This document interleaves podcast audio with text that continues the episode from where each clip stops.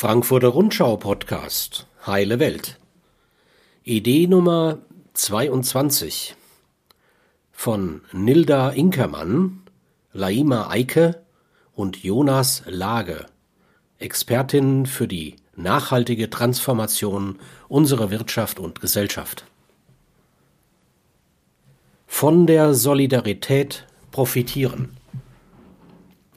Corona lenkt den Blick auch auf die Frage, wie würden wir zusammenleben und mit der Natur interagieren, wenn sorgende Tätigkeiten das Zentrum der Gesellschaft bildeten.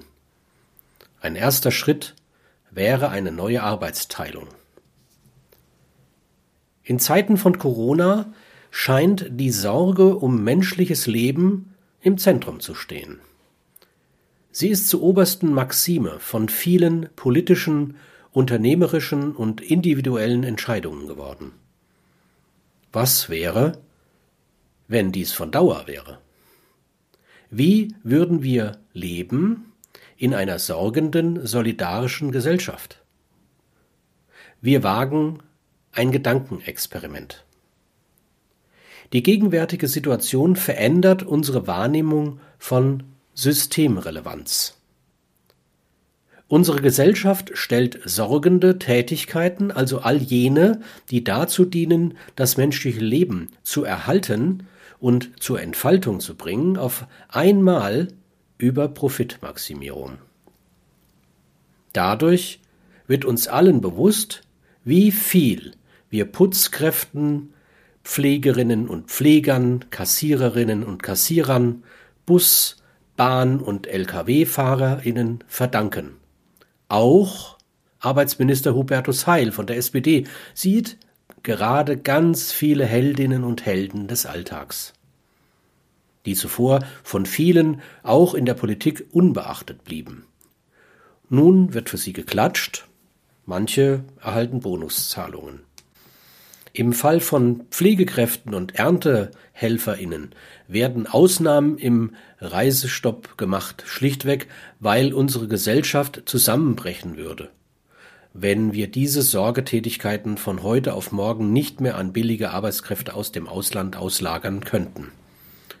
Privilegien und Profite der kapitalistisch extrativistischen Wirtschaft basieren auf der Ausbeutung und Auslagerung von sorgenden Tätigkeiten und sind im Alltag meist unsichtbar. Doch Corona verändert gerade eingespielte Normalitäten. Einige, meist Mütter, müssen im Privaten das abfedern, was zuvor Lehrerinnen und Lehrer, Erzieherinnen und Erzieher, Kantinenmitarbeitende oder Putzkräfte geleistet haben. Denn nun ist aus dem Homeoffice die Lohnarbeit zu verrichten, das Mittagessen zu kochen, einkaufen zu gehen und zu putzen. Diese zusätzlich in den privaten Raum verlagerte Sorgearbeit ist extrem ungleich verteilt und findet weiterhin wenig anerkennende Worte aus der Politik. Und wird auch nicht mit Bonuszahlungen oder gar einem Rechtsanspruch auf Sonderurlaub bedacht. Unsichtbar bleiben auch die Menschen, die sich momentan nicht in sichere eigene vier Wände zurückziehen können, die auf engem Raum in Geflüchtetenlagern, in Gefängnissen, in Slums der globalen Megastädte wohnen, die ohne Wohnung leben oder unter sprunghaft ansteigender häuslicher Gewalt leiden. In Zeiten von Corona entstehen außerhalb der eigenen vier Wände neue, sorgende Praktiken. Nachbarinnen und Nachbarn kaufen füreinander ein und schaffen private Hilfsnetzwerke auch für die, die kein Zuhause haben. Auf den Straßen wird Fußgängerinnen und Radfahrerinnen mehr Platz eingeräumt. Bürokratische Prozesse werden digitalisiert und vereinfacht. Der Staat sorgt sich mehr um die Bedürfnisse seiner Bürgerinnen und Bürger als um die schwarze Null. Luxusparfümhersteller und Brauereien produzieren nun Desinfektionsmittel und Autohersteller Beatmungsgeräte. Sie richten ihre Produktion nach gesellschaftlichen Bedürfnissen aus, anstatt neue Bedürfnisse zu kreieren, um ihre Gewinne zu steigern. Was wäre, wenn wir sorgende Tätigkeiten dauerhaft ins Zentrum unserer Gesellschaft stellten. Wie würden wir leben, arbeiten, miteinander und mit der Natur interagieren? Die Grundlage des Lebens sind sorgende Tätigkeiten. Wir alle sind abhängig von anderen Menschen und von der Natur.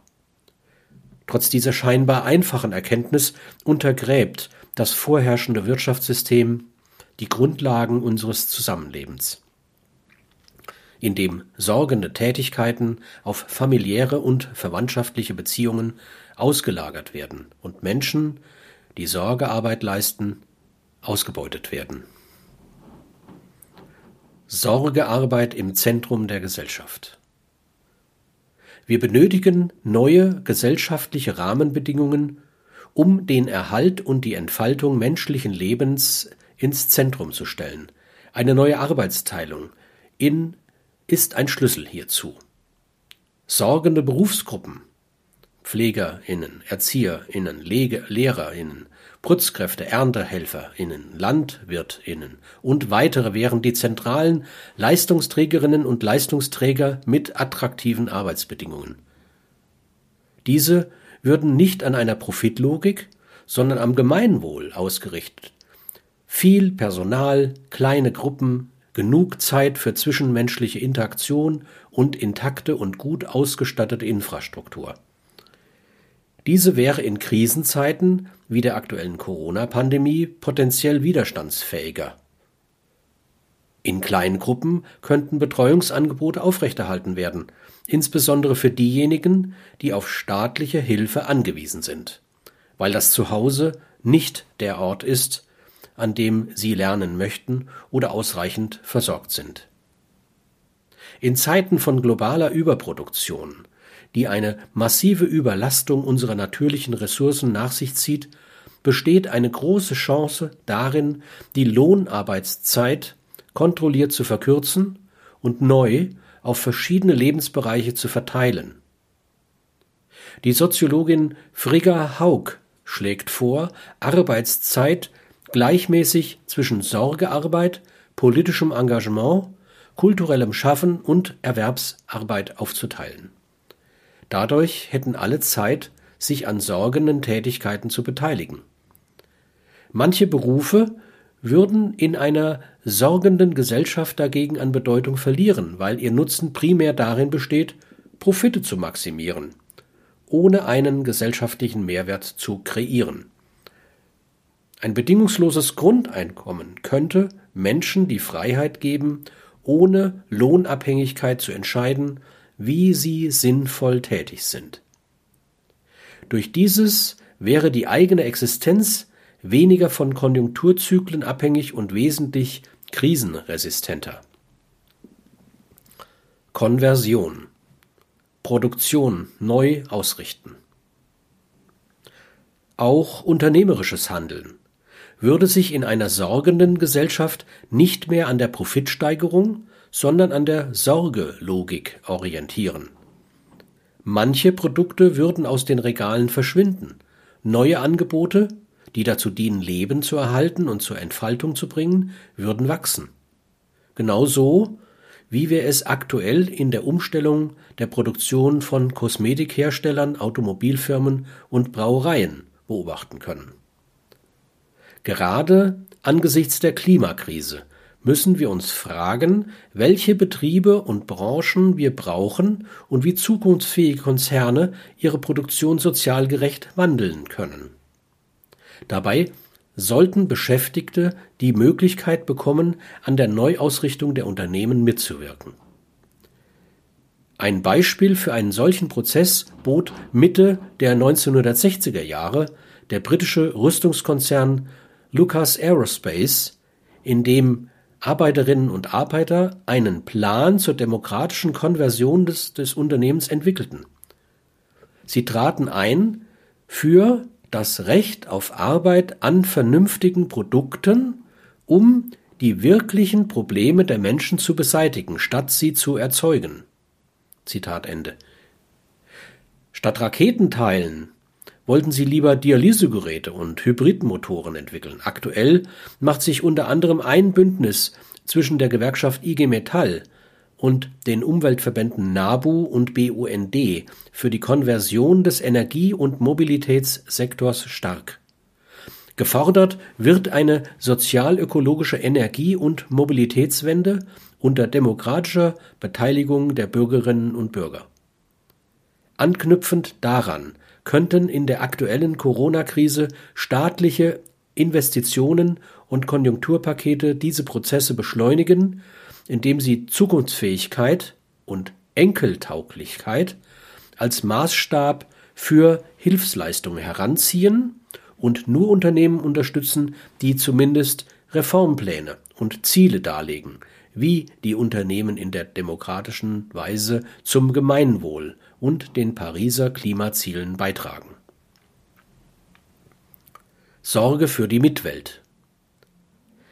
Der Zustand der Natur ist systemrelevant und um ein gerechtes, zukunftsfähiges Leben auf unserer Erde für alle zu ermöglichen. Die Klimakrise, die sich auch durch einen drohenden Dürresommer bemerkbar macht, führt uns unsere Abhängigkeit schmerzhaft vor Augen.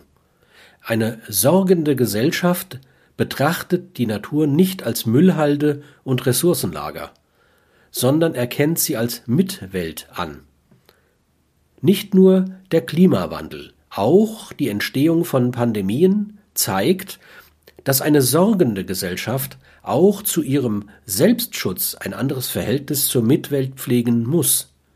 So hängt die Ausbreitung des Coronavirus aber auch vieler anderer Viruserkrankungen wie HIV oder Ebola eng mit Biodiversitätsverlusten, Massentierhaltung und der Zerstörung natürlicher Lebensräume von Tieren zusammen. Eine sorgende Gesellschaft wendet die Logik des Lebenerhaltens und Lebenentfaltens nicht nur auf Menschen, sondern auch auf die Natur an. Die Abhängigkeit der Menschen von endlichen Ressourcen und planetaren Grenzen wird anerkannt. Dementsprechend spielen beispielsweise Konzepte wie die Kreislaufwirtschaft und eine diverse kleinbäuerliche Landwirtschaft eine zentrale Rolle. Vieles mag utopisch klingen, einiges unrealistisch, doch was bedeutet das schon in solchen Krisenzeiten? Im indischen Bundesstaat Kerala hat die Regierung in den letzten Wochen konsequent die Profitlogik durch die Sorgelogik ersetzt. So erhielten alle Menschen kostenlosen Zugang zu Grundnahrungsmitteln, solidarische Projekte wie Gemeinschaftsküchen wurden unterstützt. Gesundheitspersonal wurde erweitert, Kliniken vergemeinschaftet. Was wäre, wenn auch nach Corona die Idee der Sorgelogik im Fokus steht? wenn wir alles gesellschaftliche Handeln daran orientieren, Leben zu erhalten und zur Entfaltung zu bringen. Was wäre, wenn wir Sorgetätigkeiten dauerhaft gut entlohnen, ein bedingungsloses Grundeinkommen einführen, die Erwerbsarbeit erst auf 30, dann auf 20 Stunden in der Woche verkürzen, unser Steuersystem nach sozialen und ökologischen Kriterien ausrichten, und Klimaschutz ganz weit oben ansiedeln würden.